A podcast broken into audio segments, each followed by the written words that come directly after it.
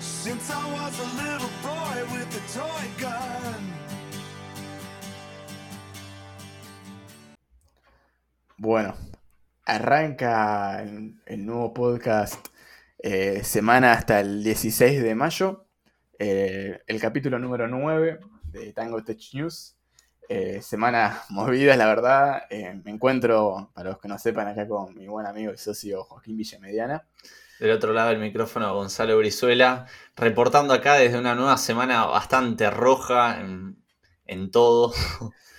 La verdad que más o menos, porque para lo que venimos quizás acostumbrándonos, sí, ¿no? Porque tocamos máximos históricos, por ejemplo, en Ethereum y ahora estamos sufriendo un, pequeño retroceso que siguen siendo números, la verdad, increíbles. Si los pensamos eh, dos semanas atrás, no, tres semanas, ponerle así, eh, ya sería, es un número increíble estar en 3.500.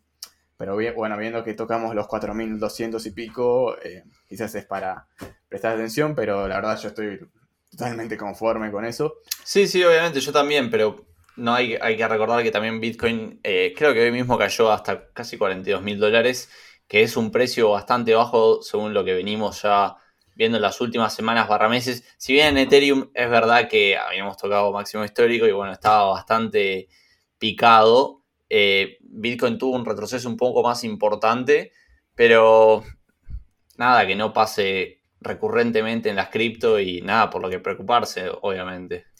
Eh, yo creo que para quizás los que compramos hace más tiempo, la verdad no tenemos ningún tipo de estrés, pero si alguien se sumó, recordamos que bueno, venimos tratando de romper el soporte, la, la barrera que hay en los 60 y 62 mil, 60 mil más o menos dólares.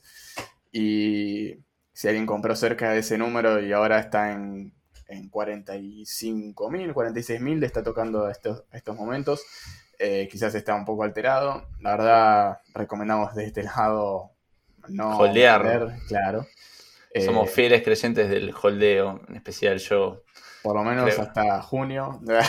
hasta que termine el ciclo alcista. Sí, sí, seguramente. Pero no esperar ante una, una toma de ganancias eh, masiva. Y bueno, ya explicaremos más o menos a, porque viene y que bueno, hubo en la semana varios, varias noticias que dieron eh, que se produzca este, este receso en el precio, más que nada por dudas que genera, eh, quizás algunos que eran muy partidarios de Bitcoin, así que presenten inconvenientes con, con la cripto, quizás en mercado más general creó incertidumbre, pero bueno, no desesperar y mantener el, el Bitcoin ahí guardado. Sí, obvio, lo más importante siempre es creer en el proyecto detrás y, que el precio va a subir subiendo y bajando. Igualmente lo mismo, mirando en retrospectiva, no sé, seis meses o un año, seguimos en números totalmente increíbles e impensados.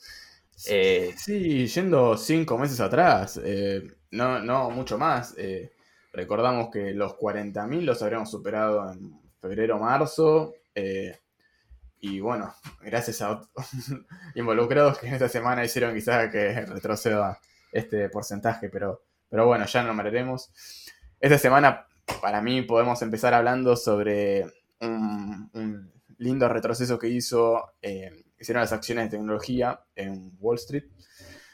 Eh, que bueno, no, no fue tan rotundo porque la verdad que fue bastante volátil y y al día siguiente quizás un día estabas en un profit de un 25%, por ejemplo.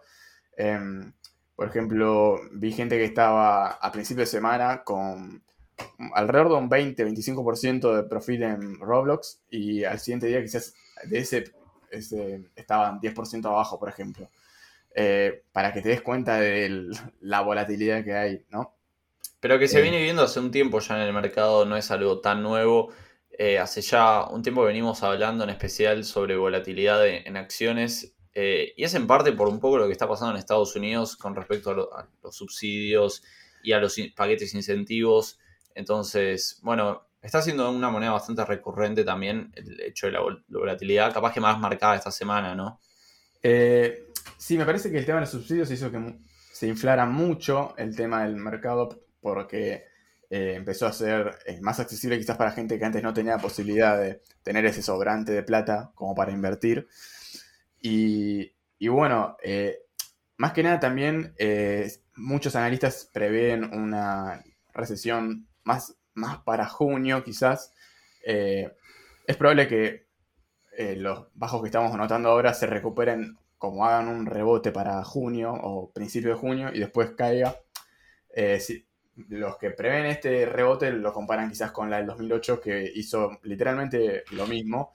Hubo una caída para mediados de mayo y, lo que pasó ahí fue que muchos pensaron que, bueno, esta era la caída y compraron de nuevo y lo que genera este rebote que es como lo que llaman vulgarmente hace el salto del gato muerto, ¿viste? Como que rebota cuando, aunque es ficticio y después cae de lleno. Eh, pero, pero bueno, esto se produce también porque, como decías vos, los problemas en Estados Unidos hacen que mucha gente eh, desempleada empiece a meter en, eh, estos temas eh, su sobrante. Y bueno, los analistas prevén ya también una perspectiva menor, de crecimiento menor a la que se preveía quizás a principio de año con toda esta inyección de capital en, el pueblo, ya que, por ejemplo, está notando un fenómeno que quizás en países menos desarrollados como nosotros ya lo conocíamos, que es que, bueno, cuando se subsidia quizás a, la mayor parte de la población, el incentivo por ir a trabajar disminuye porque, eh, bueno, ante la eventual posibilidad de ganar similarmente y sin trabajar, eh, la persona promedio se tira a chanta y no sale a trabajar. Lo que produce que, bueno, eh, la, cantidad de empleos siga... Eh, la verdad que hay muchas vacantes para los desempleos que hay y, es llamativo para ellos ver que hay alrededor de 8 millones de puestos de trabajo disponibles y la gente no tiene ganas de ir a trabajar. Eh, entonces, bueno, la falta de, de, mano de obra que hace que el, lo que se creía que quizás iba a subir de, de en su economía sigue a pasos más lentos, lo que va a producir que, bueno, ya están pensando en quizás recortar eh, este subsidio para gente que se le ofrezca un, laburo y no lo acepte. Entonces dicen, bueno, nosotros te damos un puesto de trabajo, ¿no lo aceptas? Bueno, ya no te damos el subsidio. Que se, quizás se contradice con las promesas o, el, estilo de, de gobierno de ellos, ¿no?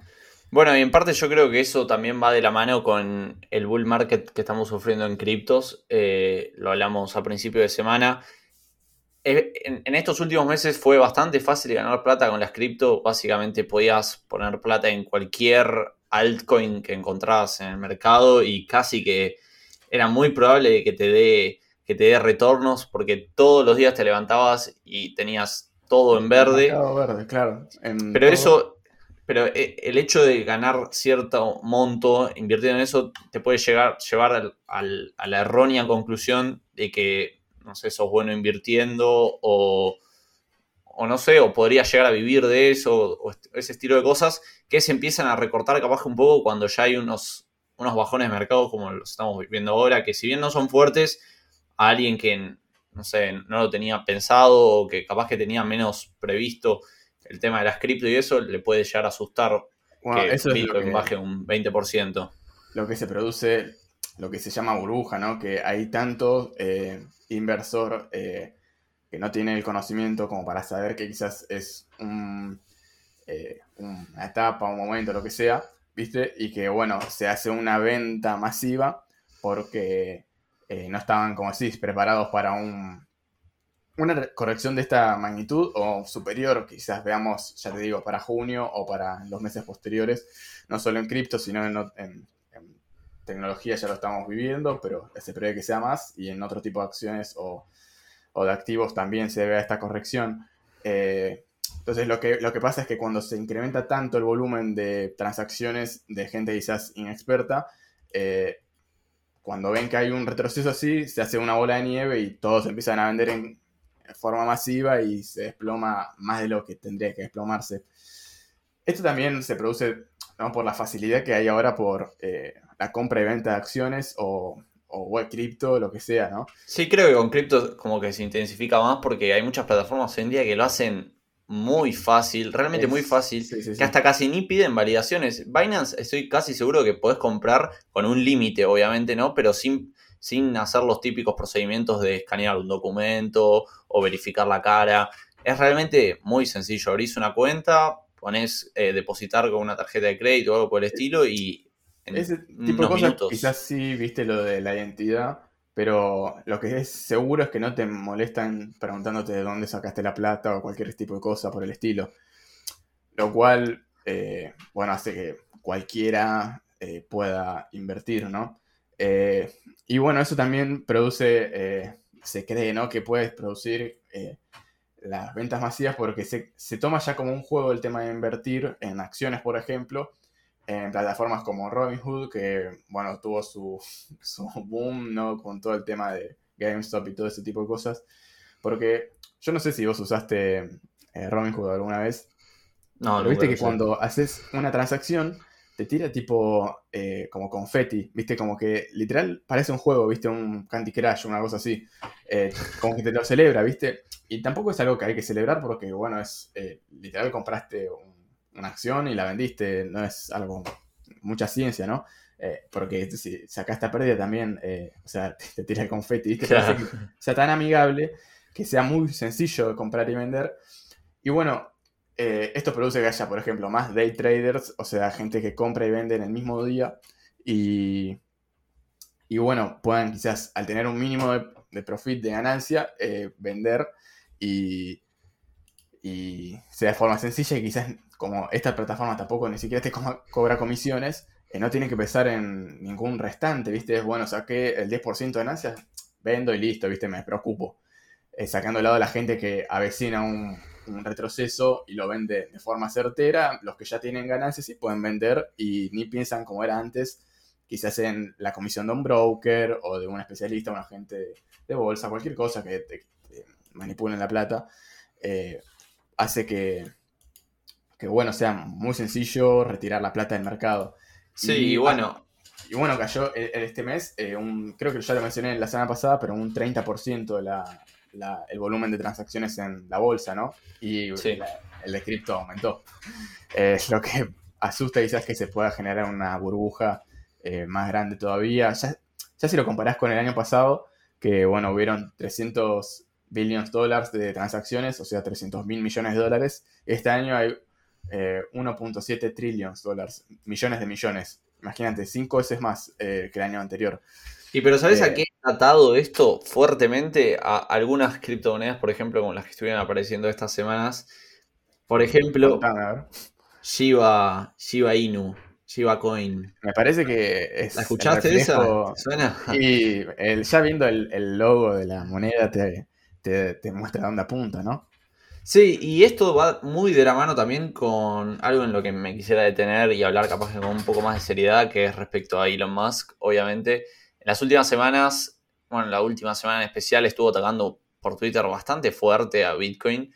Eh, es más, eh, generó un comunicado de prensa en nombre de Tesla diciendo que no iban a, no iban a, iban a parar de aceptar Bitcoin como forma de pago porque, no sé, creían que no era bueno para el medio ambiente, no sé qué, y dejó una serie de estudios que mucha gente salió a desmentir porque eran estudios sesgados o que no decían completamente la, verdad, porque la, realidad es que hoy en día el 70% de la red que valida, que usan los mineros y que validan todos los nodos de Bitcoin, eh, utilizan energía renovable. Entonces, en parte, mucho de lo que dijo Elon Musk no era verdad y personajes como Michael Saylor, el CEO de MicroStrategy, o el CEO de Binance, que no, nunca me acuerdo el nombre, le salieron. Sí, le salieron a dar en la yugular porque estaba literalmente incentivando la compra de Doge. Dijeron que, que querían implementar pagos con Doge y mejorar la red de Doge. Y es más, hoy me reía mucho porque comentó que, que quería mejorar la, la red de Doge para que sea más rápido, más barata y no sé qué. Y Michael Saylor le salió a responder y le dijo, si hicieras eso con la de Bitcoin estaríamos, no sé, en la luna más o menos, como diciendo, tenés que hacer un esfuerzo enorme para mejorar a Doge, que es una moneda que es un meme, que hasta los mismos desarrolladores iniciales se burlaron de Elon Musk. Bueno, él la quiere mejorar. Yo no termino de entender por qué, si lo hace a modo de chiste o a qué, pero hay que empezar a agarrarlo un poco más con pinzas porque no puede ser que desbalancee así el mercado y que tanta gente realmente siga lo que opina Elon Musk, que un día dice una cosa y otro día dice otra. Igual me, me parece que a partir de esta semana eh, ya cambió su postura. Eh, muchos de los que lo seguíamos o lo siguen, ¿no? Eh, no creo que le tengan ya la misma quizás la influencia que tenía antes porque se metió con Bitcoin, que es... Em, los que seguían Dogecoin sí o sí tenían eh, Bitcoin porque me parece que es con lo que cualquier inversor de cripto quizás inicia. Y, y vos viste que después cuando retrocedió el precio de Doge después de eh, la noche en Saturday. El SNL, sí, SNL, sí, sí. Claro, eh, bueno, retrocedió hasta 0,4 eh, centavos de dólar, habiendo estado en 0,72, creo, una cosa así, hasta el día anterior, y más porque se creía que ese día se iba a pumpear y quizás llegar al dólar o alguna cosa así, lo cual fue totalmente al revés, ¿no? Y, y después de ahí él intentó poner otros tweets como para levantarlo y no pudo poner superar los 0,5, ¿viste? Eh, aunque él intentó pumpearlo de nuevo. La verdad que igual que esté en 0,5 ya es, es demasiado, vale más que el peso argentino, creo. Y creo, no, eso sí. Eh, y me parece cualquier cosa. Eh, Pero, ¿sabés lo que me molesta a mí? O sea, no me molesta el hecho de que alguien esté en contra del Bitcoin, realmente no sería algo nuevo. Hay gente que siempre está a favor y en contra de las nuevas tecnologías o de lo nuevo que salga eternamente. Warren Buffett no está conforme con el Bitcoin, no le gusta y lo dijo abiertamente, públicamente. Lo que a mí me molesta es la manipulación de mercado, eso sí me molesta, porque vos no podés primero comprar 2 billones o 2 billion dólares en Tesla, de Tesla en Bitcoin, ¿no? Una vez que sacás ganancia, decir, no, ¿sabés qué? O sea, porque fue el reporte trimestral hace un mes y él dijo que la mayoría de lo que ganó lo ganó gracias a Bitcoin.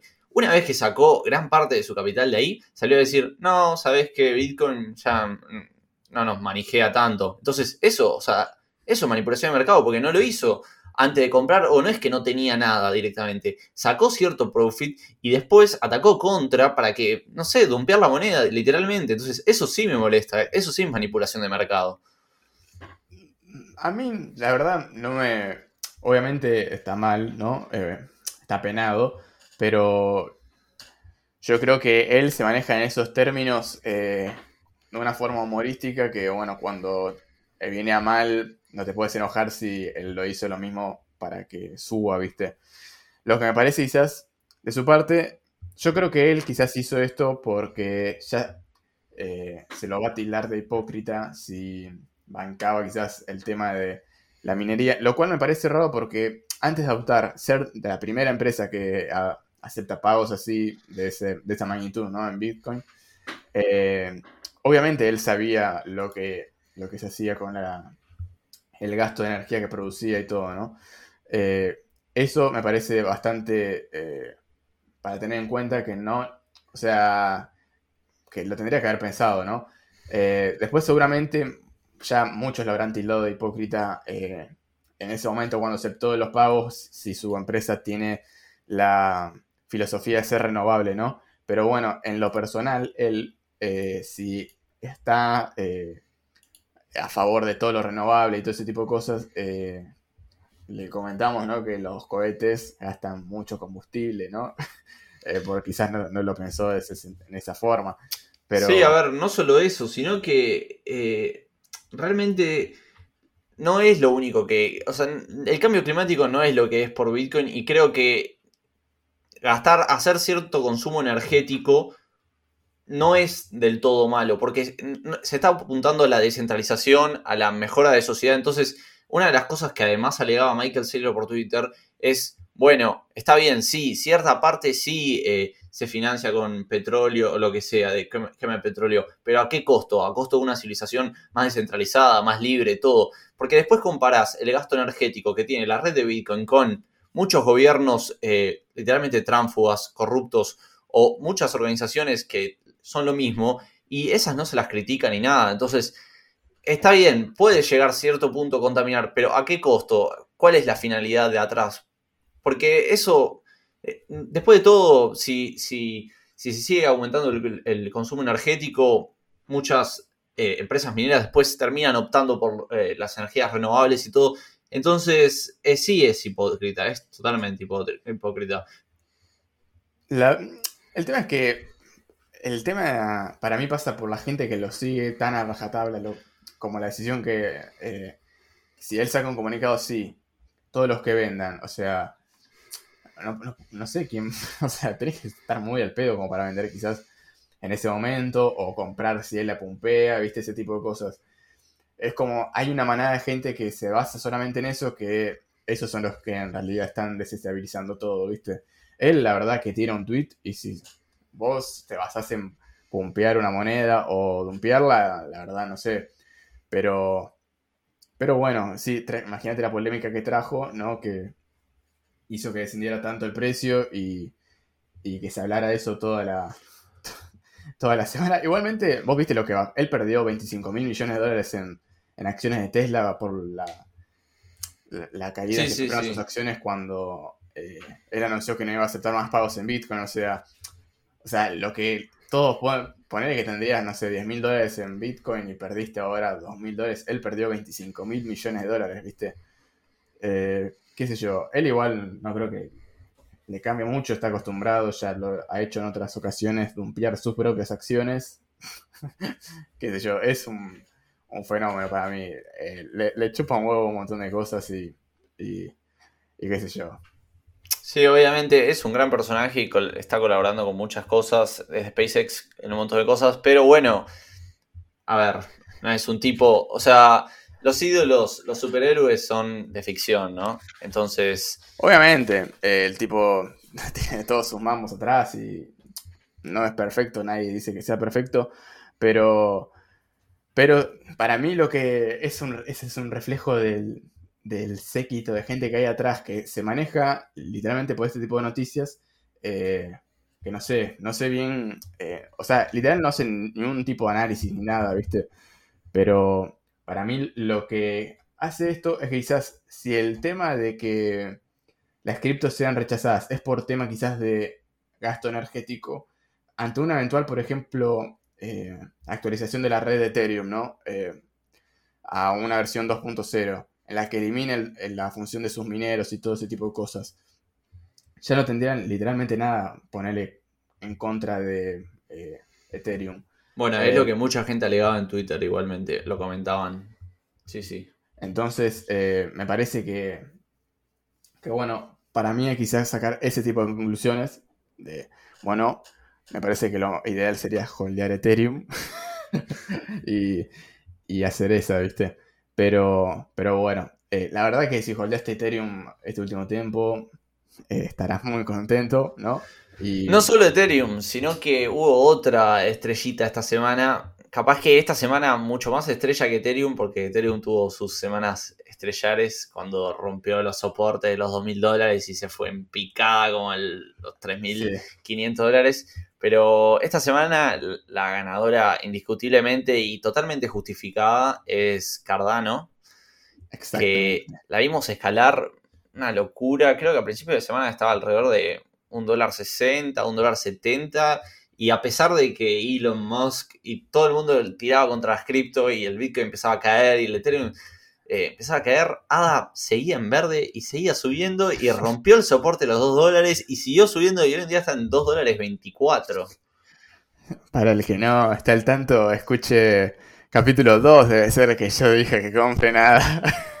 Es que Ada. Eh, es un proyecto espectacular para mí. Es una gran promesa. Ya mismo hace, no sé, como tres o cuatro capítulos cuando comentamos de que se estaban lanzando los smart contracts para Ada en el Fork Mari. Fue también una actualización muy importante y en, parte lo estamos viendo acá hoy en día en el precio reflejado. Eh, es por lo que está, entonces es, justificado el precio y es justificada la subida y es justificada la ganancia para la gente que holdea a ADA, la verdad. Sí, sí, sí, tal cual. Eh, me parece que, si bueno, yo digo ahora que holdeen Ethereum, yo le tengo más fe a ADA que a Ethereum. Eh, Yo no. Lejos. No, no, no, no, no. Nada, bueno, pero no. Pensé Yo soy que fiel partidario de Ethereum. Me gusta mucho Ethereum, me gusta la gente que está atrás. Pero Yo bueno, claramente yo soy- Ethereum. eh, también fiel a Ethereum, pero no, no se puede negar la superioridad de ADA igualmente. Eh, pensé que no, no lían con un puto minero, ¿viste? No, pero los mineros tampoco son algo malo. Eh, No, pero Ethereum. pensé, o sea, Ethereum ellos las que toman, las toman solos, ¿viste? No. eh, Sí, en parte en realidad, porque si bien no tienen mineros, tienen gente que hace stake, que es básicamente lo mismo. Si les, de, sí. le sacan del staking las monedas, se funde la red. Entonces, lo que capaz que no lidan tanto es un poco la escabilidad, escabilidad que es por, por, lo, por lo que se está centrando Ethereum en, en pasar a la 2.0. Claro. Entonces, eso es lo principal. Pero bueno, obviamente, si toda la gente que es staker de ADA la sacara, Sí, no sí. se fundiría ADA. Sí, yo me lo estuve replanteando este último tiempo. Pero bueno, eh, esta semana también tuvo, hubo otra eh, estrellita, eh, un poco más rebuscada y más complicada y mucho más polémica. Eh, estoy hablando del Yuan Digital. ¿Vos sabés algo al respecto? Y sé que me parece que se lanzó hace ya unos cuantos días o semanas, pero bueno, la comunidad cripto en especial no le gusta para nada porque es una moneda totalmente centralizada, vigilada por el gobierno y ya mismo la comentamos en estos episodios. Eh, yo tampoco me gusta, pero hasta ahí me quedé. Es que, por ejemplo, desde eh, Estados Unidos no puedes comprarla, ¿sabías? Eh, literalmente dominan, o sea, la maneja el gobierno chino y, y hacen lo que quieren con la moneda. Eh, yo pensé que iba a ser una moneda, eh, una stablecoin, ¿no? Y no, no es. Eh, hubo una escalada hasta los 0,03 eh, dólares, partiendo desde el 0,13, una cosa así, y y bueno, se acomodó nuevamente en 0,20, ¿no? Para los que compraron ahí, habrán tenido ganancia, pero yo la verdad no me interesa mucho meterme. Si me metía era únicamente por eh, tema de especulación, pero para nada me gusta el proyecto. Y, y como decís, que no sea descentralizada así, eh, la baja una banda, pero bueno, muestra para mí para dónde apunta el futuro de la economía mundial, eh, que es para las monedas digitales. Eh, ya te digo, si Estados Unidos no se pone las pilas como para sacar su propia moneda, le va a pasar por encima eh, el yuan digital o cualquier otra moneda que más o menos se ponga en la posición que tiene el dólar ahora, ¿no? Lo que, bueno, esto produce, ¿sabes? Es que viene de la mano con otro tema, que bueno, desde este proyecto de el Digital, yo, bueno, yo, lo conozco desde alrededor de junio del año pasado, pero sé que está hace ya varios, mucho tiempo preparándose. eh, y desde ese momento ya se está hablando de, bueno, el equivalente estadounidense, ¿no? Pero iban muchos pasos más atrasados que el, el chino. ¿Qué pasa con el estadounidense? Ellos están atrasados, pero no quieren que nadie igual les robe su puesto. Lo que trae eh, a cuento de que, eh, bueno, los que intentaron sacarle su puesto ya el año pasado y les prohibieron por todos aspectos posibles es Facebook. Eh, que bueno, ellos producieron un proyecto que se llama el Proyecto Libra, eh, que bueno, fue descartado de antemano porque se dieron de baja empresas como Visa, Mastercard, eh, PayPal, un montón de cosas así de ese proyecto. Pero pretendía ser una moneda establecida en Ginebra, Suiza, eh, que literal sea la moneda del mundo. Era un proyecto ambiciosísimo, que bueno, eh, se pinchó, pero eh, ya, ya ves para dónde apunta Facebook en los próximos tiempos, ¿no? Y bueno, ellos sacaron ahora, que le cambiaron el nombre básicamente y le pusieron Diem, ¿no? Ahora el proyecto trae como la moneda que se llama Diem. Que bueno, es una cosa loquísima, porque ellos pretenden... eh, la verdad que yo les tengo fe, ¿no? Eh, sé que es, el, como dije antes, ambiciosísimo, es un proyecto gigantesco, eh, pero bueno, básicamente pretenden ser como una moneda mundial, ¿no? No quizás como lo que apuntaban con el proyecto Libra, pero bueno, facilitarle a todos sus usuarios eh, un montón de mm, aspectos financieramente con esta moneda. Y si te pones a pensar que ellos literalmente tienen, creo que la mitad o más de la población que tiene conexión a Internet en sus bases de datos, tiene una masividad enorme. Porque pensá que tiene alcance para llegar a todos los países y todo el mundo tiene o Facebook, Instagram o bueno, una funcionalidad que decían de mandar, por ejemplo, plata por WhatsApp. Eh, sí, que ya está siendo incluido en muchos países. Ah, si bien acá no está porque creo que no, cumplió con algunas regulaciones, en, por ejemplo, Brasil ya se está utilizando. Eh, y viene también medio de la mano con la actualización de términos y condiciones de, de WhatsApp, que ahora aclararon que se va a poder seguir usando WhatsApp sin aceptar los nuevos términos y condiciones de privacidad pero que se van a ir lentamente reduciendo las posibilidades de, acción de la gente que no los acepte. Básicamente te van a forzar a aceptarlos o si no, no vas a poder ni mandar un mensaje de texto, ¿no? Eh, pero, pero viene de la mano con el tema de los pagos que no sé, acá por lo menos no está tan instaurado porque no, es, no, no, no, fue ni aprobado, pero me imagino que en Brasil ya es una forma muy rápida de mandar dinero, capaz que como acá lo hacemos con Mercado Pago. Pero... Exactamente, y segura. Eh, la verdad que acá no estoy seguro, pero creo que sí. Ellos usan los smart contracts eh, para pasar plata y la verdad que para países como nosotros es una locura lo que pretenden hacer porque ellos con su moneda quieren hacer una stablecoin que esté eh, una stablecoin es cuando está la moneda uno a uno con, por ejemplo, el dólar, ¿no? Y ellos quieren hacer una así para cada moneda. Entonces, vos vas a pasar de quizás la Diem USD, que sea la que está uno a uno con el dólar. Quizás nosotros vamos a poder hacer el Diem ARS, ¿no? El que sea de pesos argentinos. Y puedas hacer una conversión a, a dólares fácilmente a través de, de el mecanismo de ellos, ¿no? Y tengas el equivalente en dólares de, esta moneda, lo cual sería una locura para países como, Argentina o bueno, los que tenemos una moneda quizás no es tan fuerte. Eh, pero, pero bueno, sería una locura.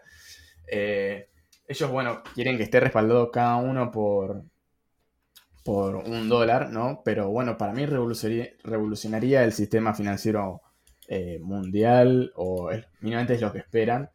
Y me parece que cuando ya se meten en este tipo de cosas, las empresas eh, dan un paso gigante. Yo me acuerdo cuando Mercado Libre quería implementar Mercado Pago, me acuerdo que yo lo hablaba, ¿viste? Y me decían que se iba a complicar un montón, ¿viste? Porque organismos como la Comisión Nacional de Valores, ¿viste? Iba a tratar de, de ver... Pensá que... ¿Qué es lo que le pasó a Libre en realidad? Claro, pero mundialmente, porque el proyecto era, imagínate, ponía en jaque literal a todas las monedas, ¿viste? Entonces eh, quieren ir más escaladamente.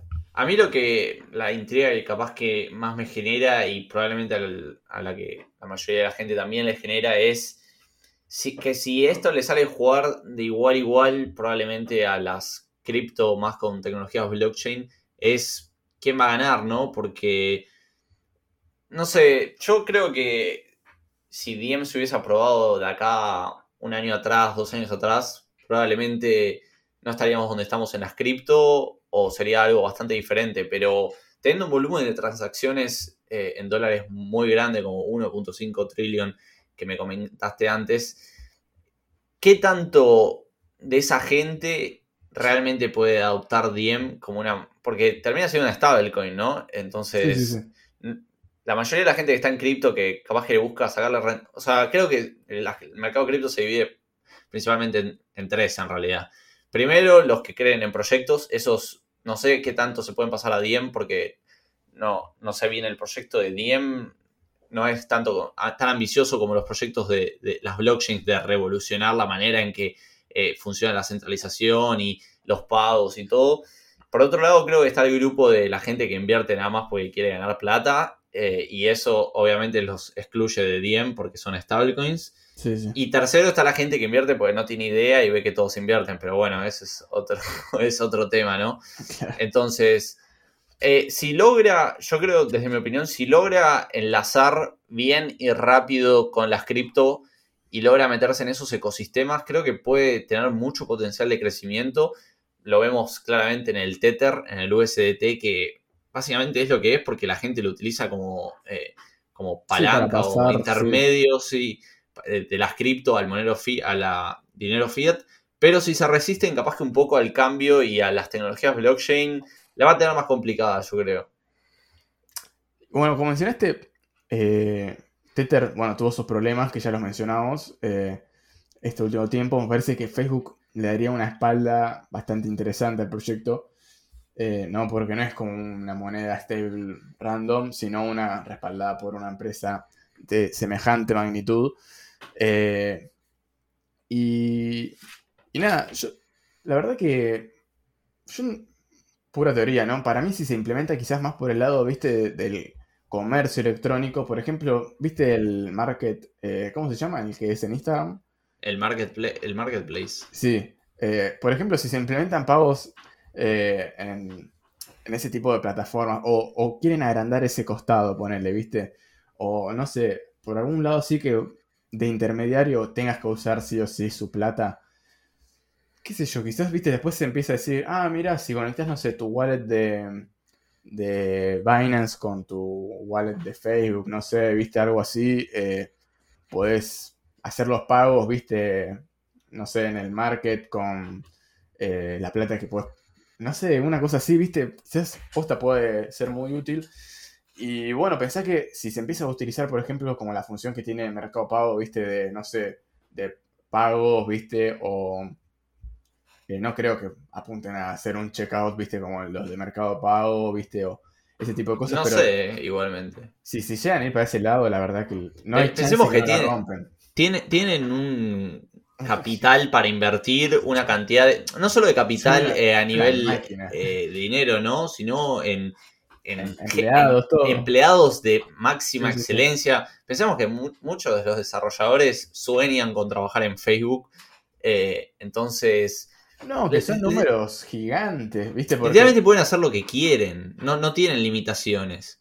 Yo si mal no recuerdo, Facebook el primer trimestre de este año tuvo alrededor de 60 mil millones de ganancias eh, netas, ¿no? Eh, así que imagínate con un capital así. Eh, obviamente Mercado Libre es gigante, pero Facebook... No, pero ni se compara. sí, es que ni se compara.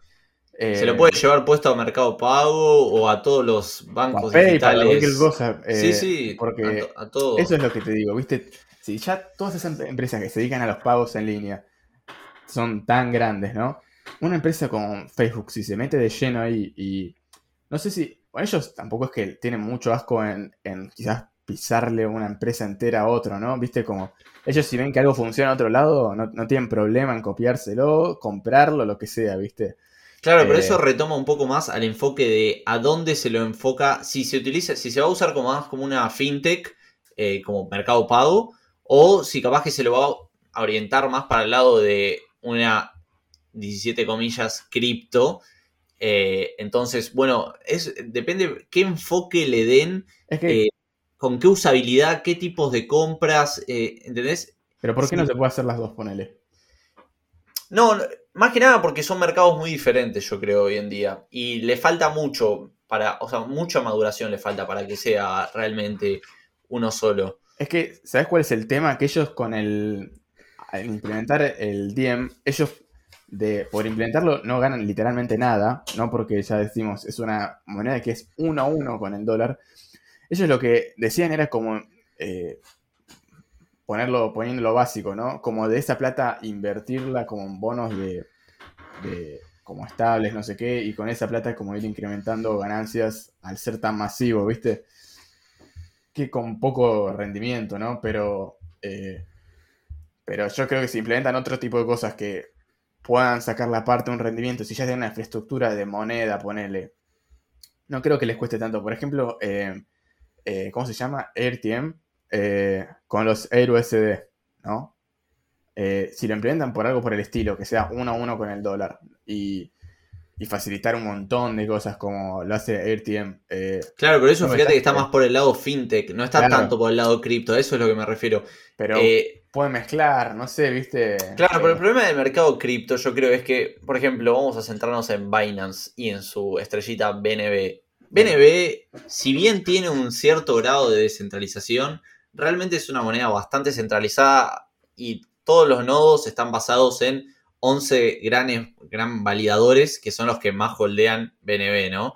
Entonces, es una moneda bastante centralizada, aunque tiene cierto grado de descentralización. Y es tan grande también porque tiene capacidad para, para, para crecer en valor y porque ellos gastan gran parte de su capital en quema para que suba más su valor. Ahora, si te centras un poco más en, por ejemplo, BUSD, eh, que es una stablecoin, bueno, es más difícil meterse, porque ya hay. Eh, porque el mercado es más grande para las criptos que, crecen su capital y para las otras es más chico, como USDT, y ya están bien instauradas. Entonces, yo creo que más el lugar está más por la fintech. Y después sí, obviamente, intentar ir de a poco, comerle terreno un poco más a, a las criptos. Pero bueno, obviamente vamos a ver qué hacen. Probablemente nos deslumbren con lo que hagan. Ni vos ni yo nos lo imaginamos, como todo lo que hacen, la verdad. Eh, eh, es que también es algo muy eh, masivo, ¿viste? No hay forma de quizás imaginarse o ver cómo, cómo van a ser, ¿no? Pues pensar que es meterse en quilombo tras quilombo, pero bueno, Facebook no tiene problema en eso, ¿viste? Pero pensar que se van a meter eh, yo había visto el ejemplo con DMX, que sería como el equivalente para el peso mexicano. Eh, y pensé que se están metiendo literalmente con todas las regulaciones de México, ¿viste? Y, como, y así con, 300 países. Eh, va a ser una movida enorme, pero bueno, viste que ellos no tienen mucho problema. Y me parece que quieren también diversificar un poco su tema de ganancias. Pues yo no sé si vos te enteraste del conflicto hace dos semanas eh, arrancó el, juicio entre Epic Games y Apple. Sí, sí, sí, sí. Eh, y bueno, esto viene a raíz de que Apple saca el 30% de todos los pagos que se hacen a través de eh, aplicaciones que estén en el App Store. El 30%. Pensá que de eso le pagan Spotify, Epic Games, todas las que están a través de... El, que la, vos haces el pago a través del iPhone, tienen que pagarle un 30% de eso a a. ¿Cómo se llama? Apple. Eh, entonces. Bueno, lo que hizo Epic Games es que básicamente dijo: no vamos a permitir los pagos a través de, la, aplicación, nos vamos a manejar solo por la web con los pagos. Lo que excluía. a literalmente te derivaba desde la aplicación, hacer el pago te lo derivaba a la web. En vez de hacerte el pago por ahí, te lo derivaba ahí. Entonces lo salteaban. ¿Y qué pasó? Apple dijo: así no va, y les sacaron. Eh, eh, los, bloquearon de la, del App Store. Y, bueno, lo que trajo que mm, se puso de acuerdo con otras empresas como Spotify o mismo Netflix, eh, que era, de los más grandes que estaban ahí en este tema. Eh, y se quiere ver si Apple creo que, no sé si ya lo implementó o lo quería implementar como bajar de ese 30 a un 15% las comisiones, pero solo para empresas que ganaran menos de un millón de dólares al mes, creo, uno así. Lo cual deja afuera a, bueno, Epic Games o Netflix o Spotify que hacen millones, ¿viste? Sí, sí, sí. Eh, entonces, eh, entonces, lo que va, a implementar eh, Apple también es que para saltearse el tema de que quizás otros ganen plata así o más o menos para molestar a todos, también va a implementar como carteles de aviso, viste, como de mirá que este, esta aplicación está juntando eh, información sobre tu ubicación y no sé qué. Y te dice, ¿querés aceptarlo o no? Entonces se prevé que alrededor del 60 o 70% de las personas a las que aparezca este cartel van a decir que no, obviamente. Eh, lo que dejaría más limitado eh, el tema de recopilación de datos, que es básicamente lo que gana plata Facebook. De lo que vive, exacto. Sí. Entonces, bueno, Facebook o, bueno, otras empresas como Google, ¿viste? Eh, pero, pero bueno, ellos tienen su sistema operativo aparte, ¿viste? Y, medio que con eso ya no, no, tiene mucho. Sí, y el motor de búsqueda más grande, la faz de la Tierra. Sí, eh, no, es que el 70% de los celulares usan Android, ¿viste? Entonces, eh, tampoco es que lo deja tan afuera, ¿viste? Pero se prevé que Facebook tenga ahí una complicación y y aunque, bueno, ellos ya tienen una base de datos gigantesca, ¿no? Eh, con miles de millones de usuarios y, y tampoco es que necesitan quizás ir recopilando datos tan frecuentemente como quizás eh, otra empresa más nueva, ¿viste? Entonces tampoco se va a ver tan, tan afectado, pero eh, es algo a tener en cuenta para las ganancias de, o lo que prevé, ¿viste? El, el, no sé, la Junta Económica en Facebook, ¿viste? Y quizás pretenden ir para, para, para el tema fintech, que es algo más seguro y bueno, como todos sabemos, ¿viste? Va a ser el futuro. Sí, sí, seguro. Si querés, para ir cerrando, podemos mencionar a, otro amigo nuestro, que no lo mencionamos hace un tiempo. Eh, me, estoy refiriendo a el buen amigo Bill Gates. A Bill Gates, que estuvo envuelto en algunas polémicas también las últimas semanas. Exactamente. Eh, bueno, se separó o Está soltero, chicas. Así que hay un Sugar Daddy ahí esperándolas. sí, capaz que el Sugar Daddy con más plata del mundo, ¿no?